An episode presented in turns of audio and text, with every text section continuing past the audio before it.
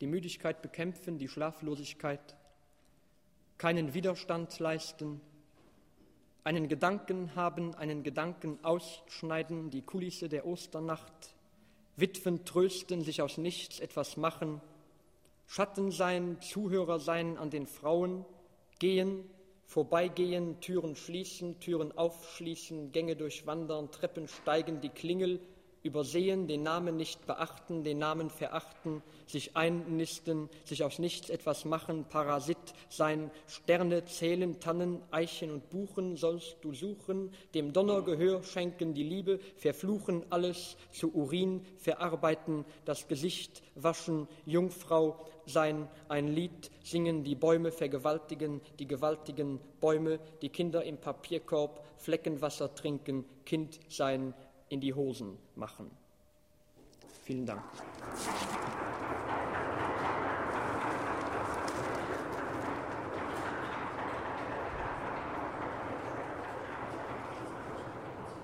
Donnerstagsstudio Literatur.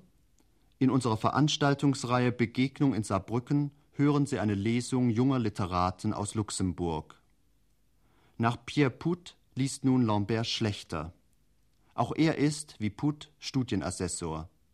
Er liest zunächst einige kurze französische Texte, die er für unübersetzbar hält, danach einen längeren deutschen Text. Also wie gesagt, ein paar französische Texte. Ich habe versucht, die zu übersetzen, es gelang mir nicht. Ich lese also keine Übersetzung. Le grand machin sibyllique du ciel. Elle était bleue du ciel. Grande machine à rouer, à rage, à louer. Avouez le vert de nos yeux, lycéens dans nos petits blancs bateaux, vogue. Elle nous donne aujourd'hui et dans les cercles de chérubins, nos cœurs, nous soupirs, impressions à genoux, assis, rassis, couchés, ainsi soit-il. Elle, tempérie, averse, moiteur. Elle, pluie, rimant, rampant les vers dans nos fissures, digère une rouge tristesse. Elle préside au bleu du sel océan, goût de sucre, pulpe, grappe. Pour nous, seul aparté. Pour nous, signe de la Seine. Blanche lunatique, roule, qui tombe, qui boule, qui trombe, qui fouille, sa sainteté hostie à la fente, qui coule, qui mouille, qui trempe communion. Signe de la Seine. Nous lui avons tout vogué, tout dit, tout donné, secrets, avanies, sécrétions, litanie. Elle a tout pris, tout accepté, tout avalé, nos jus dans ses jupes. Tout vu, tout cru, ensonge, mensonge, le jet, Hosanna. Mais elle tempérit. Mais elle, sans frisson, sans même son anus interdit, parfois sa langue giclant sur nos oreilles, nous à la lisière, plusieurs massacres. Tombe, lamentation, début de solidarité, suicide. Tous les samedis, son linge qui frappe au vent. Achèterons-nous les blanchisseuses? Érection sans cesse, dans l'urine, sang et cervelle, ceux qui se mutilent trop tard éclatent. Puis un jour, mes orifices aux survivants, tous, tous, voyant que nous, voyant, se caressa si frénétiquement qu'elle,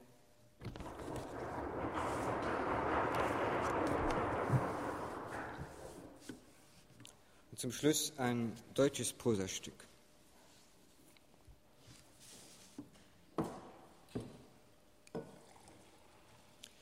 Selbst und heterokritisches Prosastück über das Drum und Drang des Unbehagens.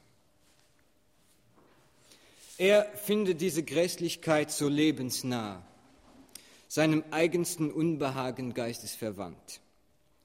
Er hatte fröstelnd allein im Zuschauerhohlraum einer Probe von Beckets Endspiel beigewohnt, hatte sich einverstanden erklärt, hatte mitgefühlt. Kloffs seniles Kastratenlachen unwiderlegbar. Kloff mit dem rötlichen Spitzbart, Schuh Nummer 44, Details aber sagbar, hieb- und stichfest. Legte sich abends bei Mozarts Quartettmusik auf den Bauch, zog ein dünnes Heft unter dem Teppich hervor spuckte da Schreiben ein Handwerk in die Hände und schrieb über Kloffs, Glucksen und Galoschen, schrieb und schrieb. kam dabei auf Erwägungen über Bühne und Gewöhnlichkeit und von dort weiter ab spiralweise auf Fragen der Realität und der Tatsächlichkeit, des Scheines, des schlechthin Zweifelhaften, des letzten Grundgefühls und ähnliche Weltanschau und Abscheulichkeiten. Wahnsinn sei ja nichts anderes als eine infinitesimale Hyperbolisierung dessen, was man im landläufig hergelaufenen Sinn Alltag heißt. Und Grässlichkeit sei kein Koeffizient. Und Absurdität sei kein Mittelmaß. Und es gebe keine Vergleiche, nur Sätze. Wenn das Unbehagen jedwede Empfindung gängelt, verschwinden alle Messbarkeiten so kläglich. Auf das Somatische ist kein Verlass. Die dubiosen inneren Vor- und Rückgänge entziehen sich jeder Handhabe. Aber diesem sogenannten viszeralen Innern entspricht doch das sogenannte psychische Äußere. Daher also die unselig problematische Vokabel des inneren Leidens. Das Hirn, Koffein verseucht, im Magen Fäulnis, die Lungen ledern gegerbt, der Kehlkopf schwammig. Oh, diese intimsten Selbstauskultationen, diese zutiefst introspektiv lotenden mitternächtlichen Horchstunden, Gewächse, Auswüchse, nervöses Heimweh nach stubenreiner Geistigkeit. Er notierte barsch, auf bestimmte Fortdauer ist jedenfalls nicht zu zählen. Punkt. Somit wäre das Unbehagen bequem und bündig erklärt. Mitnichten. Das mit dem Hirn und dem Kehlkopf war viel zu fachmännisch genau, als dass es irgendetwas hätte deuten bedeuten können. Also ran an die Wahrheit. Was ist Wahrheit? Wahrheit ist, wenn, Beispiele wahllos ad libitum, wenn aber, wenn aber nichts, wenn aber nur Unbehagen, was, also wie, wann Wahrheit, eines jedenfalls ist sicher. Unbehagen ist ein Kriterium. Melancholie, wie auch immer der treffliche des Spinoza dazu steht und fällt, ist ein Argument. Soweit, so gut. Kann aber das alles ein Vorwand sein, einen Ohnmachtsbericht zu verfassen? Der Verfasser verschanzt sich hinter die Verlegenheit des Verlegers, der zeigefingert auf den Drucker, der will mit der Sache nichts zu tun haben, drückt sich und verweist zynisch auf die Unbefangenheit des geneigten Durchschnittslesers und so weiter, bis wir wieder bei dem auf dem Bauch liegenden Verfasser landen und der ist wie zufällig dabei, über das Unbehagen zu grübeln. Ich finde es ja zu billig ein paar behaglich kurzweilige Zeilen zu verfassen, wo doch meine privateste Beklommenheit sich förmlich ins Maßlose verallgemeinert. Man glaube ja nicht, Beckett habe es mir angetan, mir war es zugefügt, weggefügt, er hat mich nicht gerührt, kaum betastet. Und nichtsdestominder bin ich seinetwegen wieder einmal unsanft auf meine unwitzig grundsätzliche Frage gestoßen worden. Nach meinem vorhinigen wohlgeschliffenen Prosasatz von der Hyperbolisierung scheint mir jeder Ausweg, jede Ausflucht versperrt bleiben zu müssen. Und doch war jene Behauptung keineswegs unüberlegt, undurchdacht, undurchmeditiert, sondern lediglich das vorläufig endgültige Endresultat einer fünfjährigen, fast ununterbrochenen Grübel über das Wie, Wieso, Warum eben jenes Unbehagens. Klammer über meinen Chef. Genau jenen Satz hatte ich meinem Chef vorgelegt. Modrun Talotria hatte der geschrien, meine Gäste reute mich sofort, und doch war meine Absicht eine bestgemeinte gewesen, nämlich meinen Chef diskret über meine Parabeschäftigungen zu unterrichten. Aber der keimfreie Optimismus meines Chefs, wie ich schon geahnt hatte, hatte kein Verständnis für das jedem Verständnis Spottende. Als ich meinem Kollegen PP von der Verständnislosigkeit meines sanguinischen Vorgesetzten berichtete, meinte PP definitiv, der ist ja auch, sagte er, der ist ja auch der letzte Büttel, der letzte Filou. Ich nickte, doch half mir des Kollegen Sympathiebezeugung keineswegs in meiner Unbehagenfrage weiter. Also, was mich seit fünf Jahren wach hält und bei nur winzigsten Aufatmungspausen völlig zerrüttet, ist die Unbehagenblindheit meiner Mitbürger. Sie verweigern sich peinlichst, mein Unbehagen zu teilen, verschließen sich stur und hartnäckig meinen himmelschreiend evidenten Reflexionen. Meine Mitbürger gehen so weit, mich der Selbstgefälligkeit zu bezichtigen, was ich gesellschaftlich, sagen sie, manifestiere durch schamloseste Gefallsucht. Nicht nur, dass ich stundenlang im Wirtshaus darüber rede, die Kartenspieler heillos verwirrend, die frischbacken und brühwarmen über Pädagogie und Gehalt philosophierenden Primär- und Mittelhochschullehrer aus dem Konzept bringend, die Coram Populo schmusenden jäh ernüchternd, sondern dass ich neuerdings auch noch öffentlich darüber schreibe, das sei doch wirklich, sagen Sie mundartig, starken Tobak. Mir aber sind Ihre unklugen, klotzigen Notlügen längst zuwider. Ihr schlechter Wille macht mich siech, und doch bleibt meine sokratische Courage standhaft und wacker. Von Zeit zu Zeit stelle ich meine pervers grundsätzliche Frage. Pardon, frage ich, wie steht's mit dem Unbehagen? Und überall stoße ich auf die gleiche krampfhaft, krankhaft gesunde Verstocktheit. Schnell fertig sind die Leute mit dem Wort verrückt. Dann werde ich manchmal grob. Ihr seid ja alle, sage ich, ihr seid ja alle schwanger. Je was von der Hebamme gehört, der Blödsinn muss raus. Aber meine Mitbürger empfinden überhaupt keine Zerknirschung. Sie haben kein Schuldgefühl, kein Schuldbewusstsein. Und auf sie passt genau die Engelberger Sündendefinition. Da walte ich vor fast sechs Jahren zwecks Liebesfiasko-Nervenkur in einem eidgenössischen Sanatorium. Meine Zimmer- und Balkonnachbarin, ein verdorrtes Dämlein, lud dreimal pro Woche zwei sittsame theologietüchtige Gespielinnen zu Näh- und Stickmeetings mit Meinungsaustausch über Gott und Belzebub ein. Während einer dieser Konferenzen war ich aus meiner besinnlich besonnenen Frankreichs-Lektüre durch folgenden Aufschrei von der Nebenterrasse her rücksichtslos aufgescheucht worden. Das ist es jo, das bewusste Verharren im Bösen. Passt genau auf meine Mitbürger. Der Aufrichtigkeit und des lieben Friedens zwischen mir und meinen Konsumenten willen muss ich allerdings gestehen, dass mein eigenes Gewissen oft schlecht und schuldbeladen ist, weil mir nicht stets und ständig übel ist. Meine psychische Lage hat Lücken und eine solcher Lücken entsteht exemplarisch, wenn ich auf dem Mozart-Quartett spielenden Köchel 490 und 575 Plattenspieler liege. Dann schwant mir Jenseitiges, dann nebelt mir Unirdisches.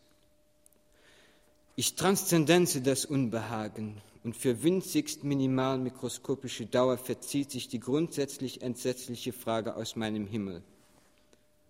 Klammer über meinen Beiwort Unfug. Also bitte, was kaufe ich mir für Ihre Worthäufungen, sagte mir schon früher mein Deutschlehrer bei jeder sogenannten Klassenarbeit. Dick auftragen, sagte er, ist doch kein Stilprinzip. Und doch gab er mir immer wieder beste Noten, allerdings nicht ohne nachdrücklichst beteuert zu haben, er wolle damit ausschließlich die Ideen belohnen. Denn damals hatte ich noch Ideen.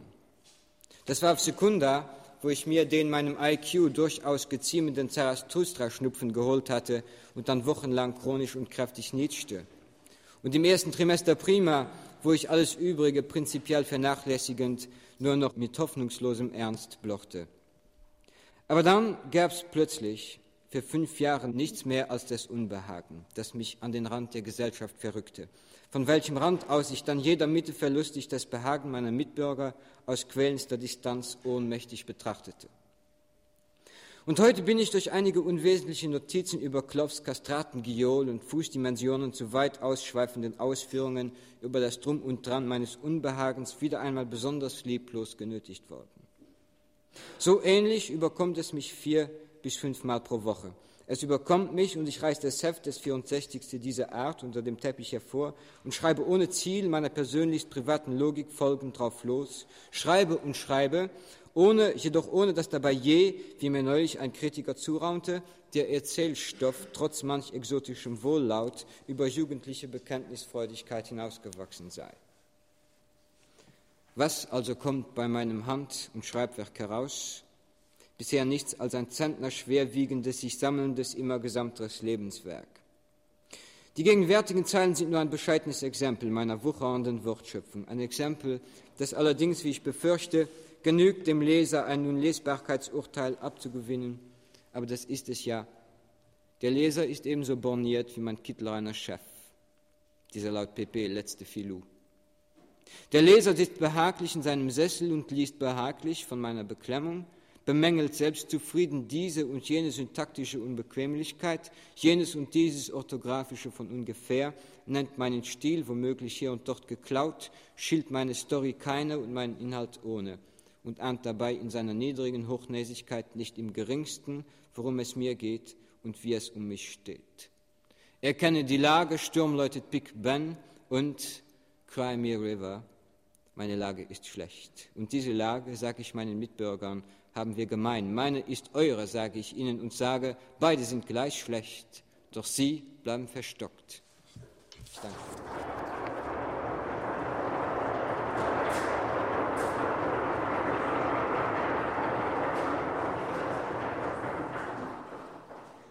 Auf der Studiowelle Saar hören Sie das Donnerstagsstudio Literatur.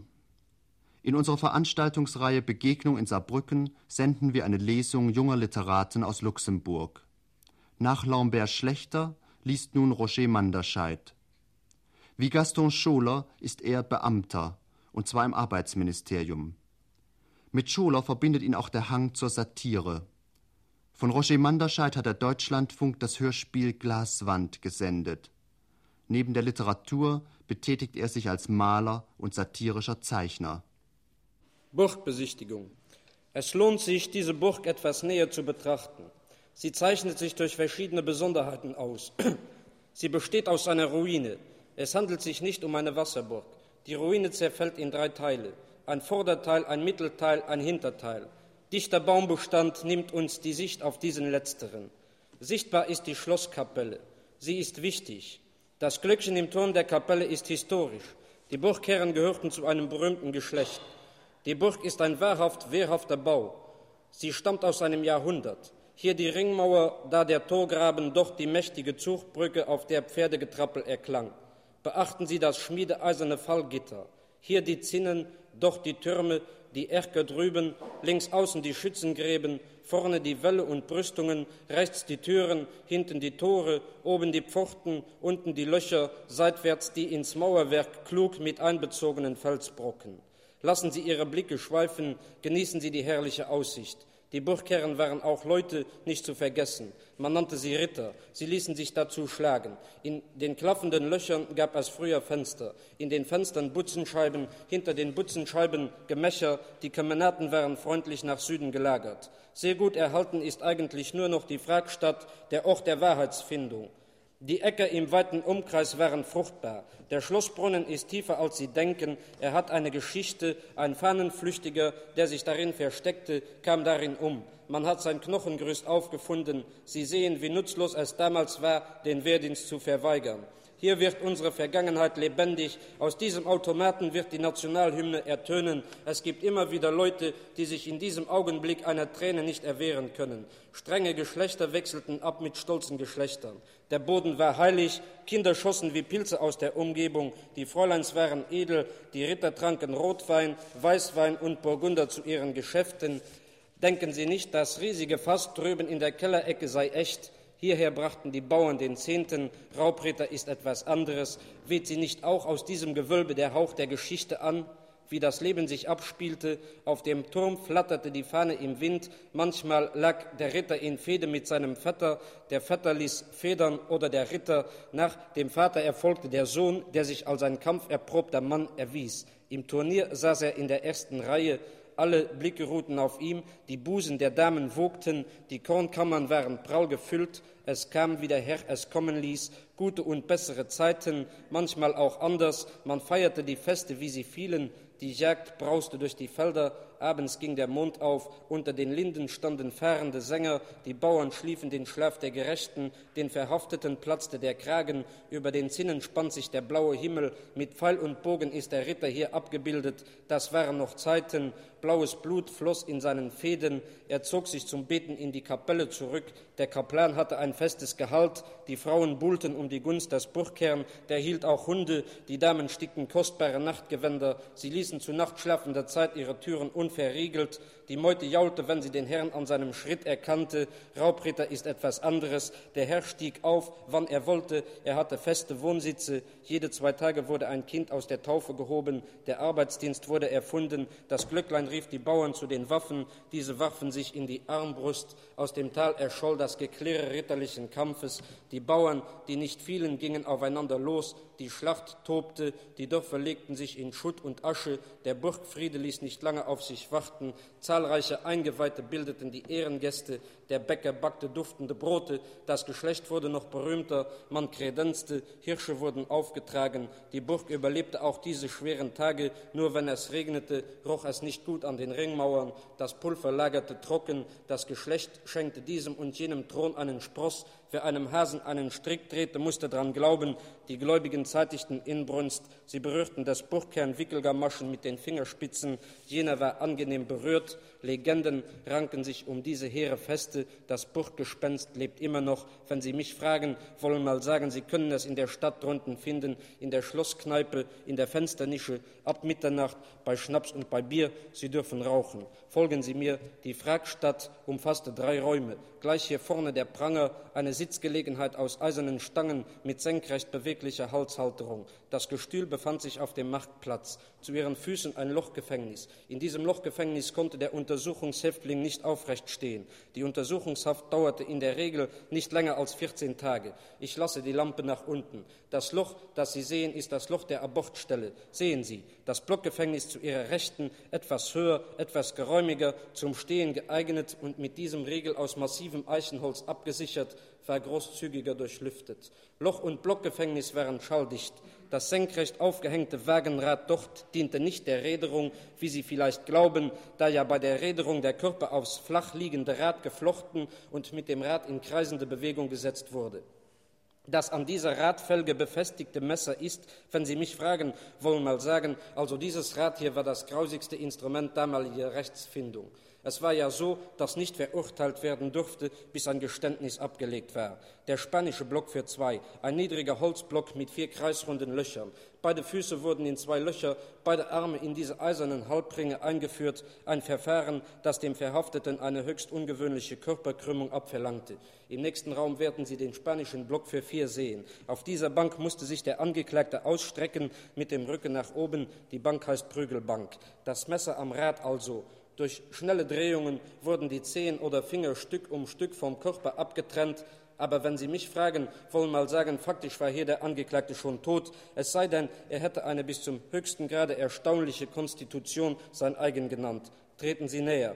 In diesem Raum wurde die Untersuchung vom Scharfrichter geleitet, während in dem folgenden Raum der Untersuchungsrichter amtierte, der, Sie werden sich sicher die Frage stellen, weshalb eigentlich hinter diesem längsseitig aufragenden Beichtstuhlgitter im Halbdunkel saß, um die Verhandlungen zu leiten, ohne erkannt zu werden, weil es nämlich, wenn Sie mich fragen, damals nicht in jedem Fall unbedingt zu einer Verurteilung kommen musste, so dass ein Untersuchungsrichter, hätte er nicht im Geheimen agiert, später der zwar verständlichen, aber rechtswidrigen Rache der unschuldig Verhörten ausgesetzt gewesen wäre, obschon, so dieses vorgefallen war, selbige ein Schriftstück eigenhändig signieren mussten, dahinlautend auf jegliches Trachten nach Rache verzichten zu wollen wollen mal sagen, ein Gerichtsarzt war immer anwesend, welcher die volle Verantwortung über den Verlauf des Verhörs übernahm.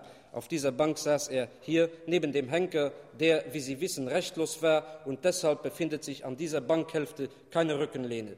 Zu meiner Rechten an einem Seil, frei im Raum schwebend, ein Stangendreieck mit zwei starken Holzbolzen, in welche der Angeklagte mit den Kinnbacken eingeführt wurde, genannt die schlimme Liesel, während beide Füße durch Einführen eines Strickes in diese Ösen am Boden befestigt wurden. Eine einzige Umdrehung dieser Kurbel bewirkte, dass der Körper etwa um 40 Zentimeter sich verlängerte. Hier dann die Streckbank, einer Hobelbank nicht unähnlich, mit einer Art Teigrolle, auf die der Angeklagte mit den Schulterblättern zu liegen kam. Hände und Füße wurden jeweils hier oben und hier unten angeschnürt. Diese Rolle ist, wie Sie sehen, mit Nägeln bespickt. 1835 Nägel, die im Laufe der Jahre mit zunehmender Humanisierung der gerichtlichen Methoden abgeplättet wurden, anfangs aber ordentliche Nägel waren, weshalb ich immer noch, wenn Sie mich fragen, von einer bespickten Rolle spreche. Ich meine, wenn auch nur ein einziger je auf dieser Streckbank auf ordentlichen Nägeln ausgestreckt lag, oder die Streckleiter. Heben Sie diese Steinkugel bitte. Sie wurde dem an der Leiter befestigten an die Füße gebunden. Hier, wie gesagt, der spanische Block für vier, ein verdoppelter spanischer Block für zwei. Blieb der Verdächtige immer noch ungeständig, wurde er auf den spanischen Esel gehisst. Ein meterhohes Brett mit scharfer Kante, rittlings und an beide Füße je eine von diesen Steinkugeln. Sehen Sie. Dieses brusthohe Holzkreuz mit Kruzifix, ein spanisches Kreuz, vor dem während der Untersuchung zwei Kerzen brannten. Wenn Sie mich fragen, Sie können ruhig Fragen stellen. weshalb die Zelle, in die wir uns jetzt begeben haben, so geräumig, fast wohnlich ist. Hier verbrachte der Verurteilte seine letzten Stunden. Hier wurde ihm die Henkersmahlzeit serviert. Durch diesen Gitterschlitz durfte er sich von seinen Angehörigen verabschieden. An dieser hochkantig durchbrochenen Wand vorbei konnte das Volk marschieren und den Verurteilten anschauen. Sogar eine Erhebung in der Steinbank zum Aufstützen des Kopfes. Wollen mal sagen, wie oft kam es vor, dass ein Verurteilter, wenn er von drüben kam, mit seinen Kräften am Ende war. Hier sollte er sich wieder erholen, damit er seine Hinrichtung miterleben konnte. In die Schlosskapelle, die dringliche Reparaturarbeiten wegen geschlossen ist, können wir nicht hinauf. Ich danke Ihnen für Ihre Aufmerksamkeit. Danke, vielen Dank, danke schön, herzlichen Dank, danke, schönen Dank, recht vielen Dank.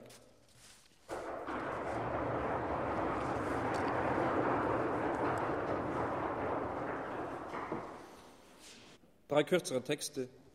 Der erste heißt Feller. Vor der Tür steht ein Tag, der schöne Tag, der wieder einmal vor der Tür steht, sagt Feller. 32 Leute treten aus dem Haus, die Straße ist dort, Sie schreiben durch 32 Vorgärten, die Stadt ist eine Stadt, Sie sind auf dem rechten Weg, mit kräftigem Vertrauen blicken Sie dem bevorstehenden Tage entgegen, aber Sie zögern wohlig, ihn zu beginnen, Herren einer außerordentlichen, unbeanspruchten und unbeschwerten Zeitspanne zwischen Traum und Tag, die Ihnen zum Lohn wird für eine sittliche Führung. Sie träumten, als Sie schliefen, die Luft ist in der Luft, Sie träumten, vor der Tür stünde ein Tag, sie wollten ins Haus zurück, sie verfolgten ihren Weg, sie würden die Häuser verlassen, die Straße sei dort, diese Stadt sei eine wirkliche Stadt. Die Illusion eines stetigen, einfachen, unzerstreuten und beschaulich in sich gekehrten Lebens, die Illusion, ganz sich selbst zu gehören, beglückt sie. Im Grunde genommen gibt es ein Grundgesetz. Einer heißt Iflander, ihnen fällt etwas ein, sie zünden eine Zigarette an, als sie schliefen, träumten sie, sie rauchten, träumten sie, die Luft sei in der Luft, träumten sie, die Leute machten Gesichter, träumten sie, sie träumten. Ein anderer heißt Bärenleiter, sie blasen Rauch, ein Tag im Dienste der Allgemeinheit. Die Frauen erwecken Eindruck, die Blätter der Bäume hängen an den Zweigen der Äste. Wie viele lächeln, ist nicht mit Sicherheit festzustellen denn der Mensch ist geneigt, seinen augenblicklichen Zustand, sei dieser nun heiter oder verworren, friedlich oder leidenschaftlich, für den wahren, eigentümlichen und dauernden seines Lebens zu halten und namentlich jedes glückliche Extempore sogleich in seiner Fantasie zur schönen Regel und unverbrüchlichen Gepflogenheit zu erheben, während er doch eigentlich verurteilt ist, aus dem Stegreif und moralisch von der Hand in den Mund zu leben. Der dritte Mann heißt Thomas. Der vierte hält einen Hund, der fünfte heißt überhaupt nicht, der sechste flüstert vor dem Baum an der Kreuzung, man müsste ein Holzfäller sein, der siebente hustet, der achte sagt, es ist acht, der neunte allerdings, der zehnte, das macht nichts, zum elften bis um zwölf, der 13. zählt bis 14, der 15. fährt mit dem Auto, 16 drückt der Schuh, 17 zünden eine Pfeife an, 18 werden gegangen, plus 1 ist 19, 20 Mal hintereinander sagt der 21. Ich bin ich, ich höre mein Herz schlagen, bei Rot sehe ich Rot, die Pflicht ruft doch, aus den Kindern werden Leute, der 22. glaubt auch jetzt, die Morgenluft einziehend an seine Freiheit und Tugend, während er wissen sollte und im Grunde auch weiß, dass die Welt ihre Netze bereithält, ihn darein zu verstricken. Wir Neandertaler, sagt der Nächste, wir beginnen um acht, nicht doch der andere, so ungefähr der 25. So gehen sie. Wohin eigentlich? Als sie träumten, träumten sie, sie kämen nicht von der Stelle. Hier tief einatmen, sagt Müller auf der Hauptverkehrsader zu Weber, dessen Venen nicht richtig durchmüdet sind, wie er bemerkt. Es ist natürlich klar, sagt Feller, etwas geschieht mit den Leuten, fragt sich nur was, bleiben noch drei. Sie erinnern sich, morgen ist auch noch ein Tag. Es wird nichts geschehen. Was nicht ist, kann noch werden. Die schönen Mädchen mit den blanken Knien, die auf den schönen Sitzen der schönen Autobusse die schönen Illustrierten anschauen, in denen die schönen Kriege, die in der schönen Welt stattfinden, so schön abgebildet sind, sind schön. Wir leben in einer schönen Zeit. Die Toten der Filmwelt sind schön. Schön sind die Sätze von Mann die Schweißperlen auch, die auf ministeriellen Stirnen glitzern. Alles ist schön und gut, hier ist alles schön und gut. Jetzt fange ich an zu bleiben, sagt Feller, so schön, so gut, so weit und so weiter.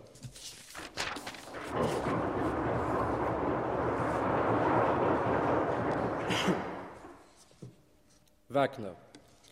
Wer seine Provinz kennt und daraus ein Nest macht, in dem er sich leben lässt, weil man es beschmutzen kann, wer das Niedliche lobt, weil hier niedlich am längsten währt, hier nennen Schreiber sich Dichter und reiten unentwegt auf Dornröschen, und lassen gesammelte Aphorismen unter dem Titel Hoffmannstropfen laufen, wie es eben läuft.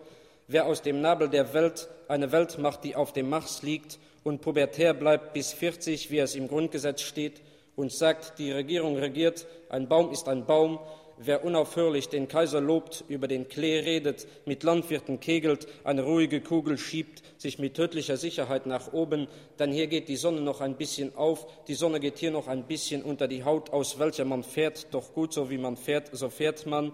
Man versuche hartnäckig aus der Provinz eine Tugend zu machen, sich die Provinz an den Hals zu hängen, um die Ohren zu schlagen, mehr Sinn zu bekommen für weniger Anstrengung. Hier ist Bequemlichkeit keine Sünde, hier ruhig glauben, man sei nur mit dem Hammer kaputt zu kriegen. Wer nachdenkt, sich was vorstellt, nichts sagt, ein nichtssagender Mann ist und später darüber lacht und so redet und morgen anders und übermorgen ist auch noch ein Tag und die Zeit liest, die französische Welt und Bescheid weiß über das Buch des Monats und das Buch des Jahres dem Titel nach anführen kann und umzugehen versteht mit Lot, Winkel, Zirkel, Zange, Spanner, Hammer, Heftpistole, Nadel, Schere, Bohrer, Werk, Palmfaser haarsträubend zu vertilgen, in sich hineinzugießen. Hier steht die Zeit noch stiller, hier ist der kleinste Laut atemberaubend und es geht auch so, was hier der A sagt, sagt auch der B. Hier hat jeder seine eigene Meinung, wie hier jeder behauptet, blüht hier die Wirtschaft, strömt hier das Bier, hier werden die ersten essbaren Bilder gemalt werden. Wir haben so unsere Erfahrungen, wir hier herum und dort herum die Provinz in die Pfanne schlagen, Tischredner ernst nehmen, Nachwuchsbürger herstellen, Regierungsentscheidungen beim Fallen zusehen, den Preisen beim Steigen und lächeln und einen Nachruf verfassen oder zwei, er kam auf die Welt, nahm sich ein Weib, schuftete und erblich. Er hinterlässt eine Lücke, die nicht wieder zu füllen ist. Er kam, sah und versiegte und ein feiner Kerl sein, aber auch bleiben, nicht über seinen Schlemiel springen, Radio Luxemburg hören, Leserbriefe verfassen, in eine Zeitung kommen, harmlos, harmlos, Protestregungen überschlafen. Unser Land ist klein, morgen sieht alles anders aus. Meine lieben Folkloristinnen und Folkloristen, sich aus der Provinz eine Flöte schneiden, Limburg mit Hamburg verwechseln, kraftspendend, blutbildend, nervenstärkend, appetitanregend ist die Provinz, versuchen in dieser einen Knoten zu machen, beschließen Alexander zu sein, sich aufs Ohr hauen, sich auf die lange Bank schieben, Weber heißen. Ich heiße in Wirklichkeit Müller, sagt Wagner.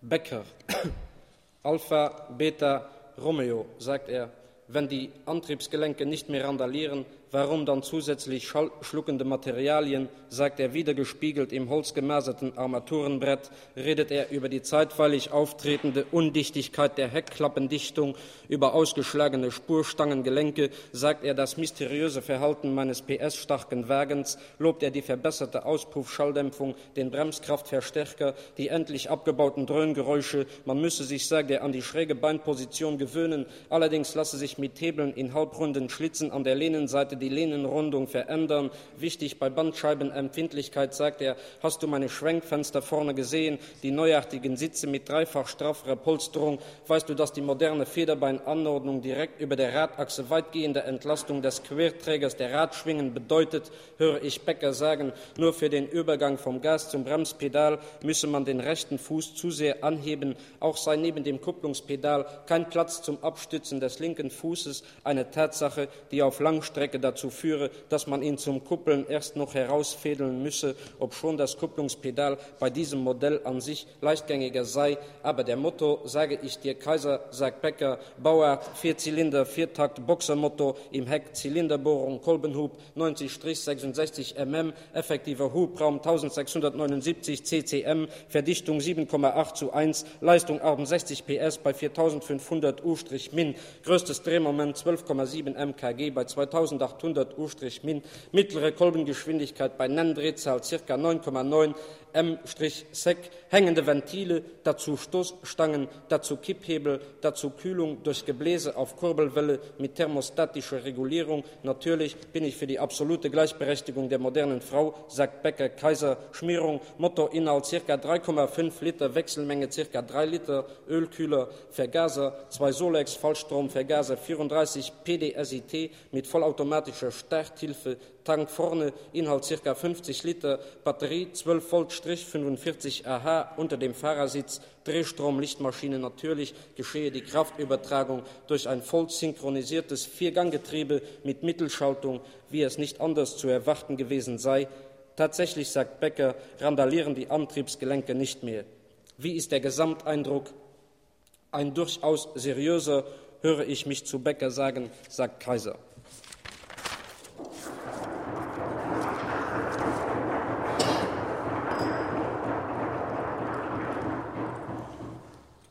Zum Schluss provisorisches Selbstbildnis mit Filterzigarette. Ich bin ein Erwachsener, ein Mensch, ein Mann, ein Gatte, ein Vater, ein Sohn, ein Onkel, ein Verwandter, ein Bekannter, ein Bewohner, ein Mieter, ein Nachbar, der Herr von gegenüber, noch ein Nachbar, der andere, du kannst ihn doch oder nicht, erinnere dich, kein Apoll, kein Raumfahrer, keine Sportkanone, ein weißt du immer noch nicht, wen ich meine, ein Einwohner, ein Bevölkerungsteil, ein Volksstück, ein Pro Kopf, ein Prozent, ein Dickkopf, kein Provisor, ein definitives Provisorium, ein Herz und eine Seele, ein Bürger, ein Wähler, ein Untergebener, ein Vorgesetzter, ein vollwertiges Mitglied der menschlichen Gemeinschaft, statistisch erfasst, getauft, geimpft, gefirmt, informiert, gut erzogen, gemustert, gedrillt, geschliffen, ein Musterbeispiel, mit allen Wassern gewaschen, uniformiert, uniformiert, uniformiert, der unbekannte Soldat von morgen wahrscheinlich nicht verliebt, verlobt, verheiratet, besondere Merkmale, nie ganz der alte, Neurose, kein Vollbart, ein Faulpelz, ein guter Verbraucher, kein Verbrecher, kein Held, weder Herold noch Witzbold, Vizepräsident nicht, ein werter Mitbürger und Mitbürgerinnen, ein geneigter Leser, ein geschätzter Zuhörer, ein verehrter Zuschauer, nicht zu groß, nicht zu klein, ich schreie beim Fußball, ich bin kein Sänger, ich gehöre zum Stimmvieh, ich höre keine Stimmen, ein Schwätzer bin ich nicht, kein eisiger Schweiger, ein ehemaliger Messdiener, ich bin nicht Nichtraucher, kein Antialkoholiker, kerngesund nicht, nicht todkrank, nur tödlich verwundert, Punkt, ich bin aus Erfahrung gut, ich bin ein Leut. Mein Name ist nicht Hase. Ich weiß von allem etwas, von nichts alles. Ich heiße Manderscheid. Das, was ich weiß, macht mich nicht heiß. Es steht in der Zeitung. Heiß macht mich, was ich nicht weiß, oder die gestrigen Verluste betrugen, oder frische Truppen werden geworfen. Ich spende für Rotkreuz und Hunger in der Welt. Ein gutes Gewissen habe ich nicht. Ich komme aus der Provinz. Man fand mich im Blumenkohl. Mein Vater machte Särge. Ich bin kein Kindskopf auch Tische zum Beispiel und Schränke im Zweiten Weltkrieg. Ich schaute beim Einsargen zu. Er redete vom Ersten. Mir macht kein Toter was vor. Im Krieg 1418, ein Sack misst 1,87 Meter. Es gibt keine größeren Toten. Er ist aus Eiche oder Buche. Die Toten rutschen zusammen. Der Boden ist aus Tanne. Eiche ist teurer als Buche. Der Kupferbeschlag ist aus Messing. Buche ist teurer als Tanne. Ein Sack wird nicht zugenagelt. Tanne ist am billigsten. Der Deckel wird aufgeschraubt. Wer tot ist, war ein guter Mensch. In einzelnen Fällen ein Glasdeckel. Nachmittags verfolgte ich das Leben der Toten hinter Glas. In der Verdunkelung sprach Thomas Mann. Tote bewegen nur die weiße, weiße Nasenspitze. Sie hören die Stimme Amerikas. Im Kopfkissen sind Hobelspäne. Unten ist es dunkel, sagte mein Vater. Der Nachbar saß auf dem Speicher. Mein Vater war ein Schriftgelehrter. Der Nachbar war fahnenflüchtig. Die Schrift meines Vaters entziffern konnte nur er. Wenn die geheime Staatspolizei kam, kroch der Nachbar in einen Sarg. Mein Vater keuchte, wenn er die Feder führte. Die geheime Staatspolizei machte um den Sarg einen Bogen. Ich wusste Bescheid. Deshalb schrieb ich schon mit neun meine ersten Gedichte nicht. Meine Mutter war eine Künstlerin. Ihre Kochkunst war einmalig. In meinem Elternhaus hingen zwischen Gänsefüßchen keine Gainsboroughs. Ich komme aus der Provinz. Man fand mich im Blumenkohl. Ich vergrößerte mich. Ich riss die Augen auf. Ich erblickte das Licht der Welt. Jeder Schritt bringt mich weiter. Wie sieht die Welt aus? Ich trete auf der Stelle. Fast wäre ich Weichensteller geworden. Ich bin kein Denker, der sich was vormacht, der dichtet und trachtet in jeder Minute, der die Zeilen nicht schindet. Ich bin ein schlichter Dächter. Dessen dichterische Frechheit mit dem Feierabend beginnt und aufhört. Morgens um acht habe ich ein besonderes Verhältnis zu Frauen und Kindern und Katzen. Ich sehe sie doppelt, auch mich im Spiegel, ich hier und ich da, du da und du daneben. Dass mir das erst heute auffällt, wie ich aussehe, das soll ich sein, Rainer Maria, ich, wie grundsätzlich ich mich von allen unterscheide, welch ein außergewöhnlicher Mensch ich bin, wie mich das freut, wie ich diese Erkenntnis auf der Zunge zergehen lasse. Also gehöre ich nicht zu den netten Leuten, also bin ich kein netter Leut. Ich betrachte meinen Kopf, meinen Mund, Augen, Ohren und Nase. Ich betaste mein Gesicht, mein Antlitz, meine Visage, meine Fratze, meine Fresse, meinen Rüssel. Ich genieße meinen Anblick, meine Vorderansicht, meine Seitenansicht, alle meine Ansichten, mein Dreiviertelprofil, mein profiliertes Haar. Ich entdecke mein Knochengerüst, meinen Kreislauf, meine Blutbahn, meinen Hormonspiegel, mein Nervensystem, meine Muskulatur. Ich zähle alle meine Lenden, Hüften, Achseln, Höhlen, Löcher, Zellen, Lücken, Drüsen, Rippen, Wirbel, Muscheln, wem ein Jochbein, ein Schlüsselbein, eine Scham Schambein, eigenen stehen alle Tore offen. Wer einen Zwölffingerdarm, einen Wurmfortsatz, einen quer verlaufenden Grimmdarm besitzt, kann ein reiner Tor nicht sein. Meine Ferse heißt Achilles, mein Fell trommelt, meine Lungen flügeln, mein Atem geht, es schlagen meine Adern, meine Pumpe ist ein Herz, Blut fließt in Strömen, mein Gehirn funktioniert. Wenn nicht, träume ich, wenn nicht, schlafe ich, wenn nicht, bin ich auf den Beinen und frisch. Ich habe keine Ohrbeine, ich bin nicht stiller, nicht lauter als gewöhnlich. In Europa, in einem Land, in einem Kanton, in einer Gemeinde, in einer Stadt, in einem Stadtteil, in einer Straße, in einem Haus, in einem Stockwerk, in einer Wohnung mit drei Zimmern, zwei Kindern, einer Frau, keiner Katze, zwischen hellen Wänden, mit Raufasertapete überzogen, bevölkere ich eine Stube und belagere einen Stuhl vor einem Tisch mit weißem Papier, darüber ich beuge oder breche. Manchmal fällt mir ein, möchte ich für eine Firma aus dem Osten im Süden, ich zitiere Westen, verkaufen. So ist es. Es ist so. Ist es so? Ich habe den Norden verloren. So ist es nicht. Dankeschön.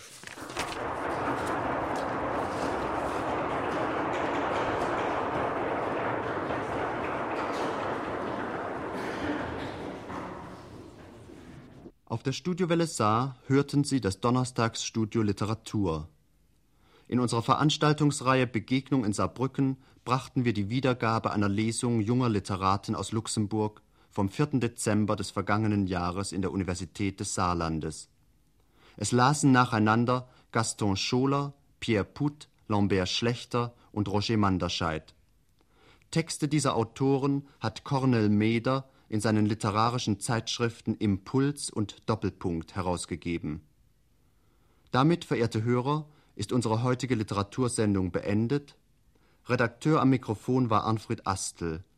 Sie hören uns wieder in acht Tagen von 20.30 Uhr bis 22 Uhr auf der Studiowelle Saar mit der Sendung Odysseus Esra Pound zur Aktualität eines Klassikers von Wolf Wondracek sowie einer Lesung von Ulrich Raschke aus seinem Buch Zungenreden. Guten Abend.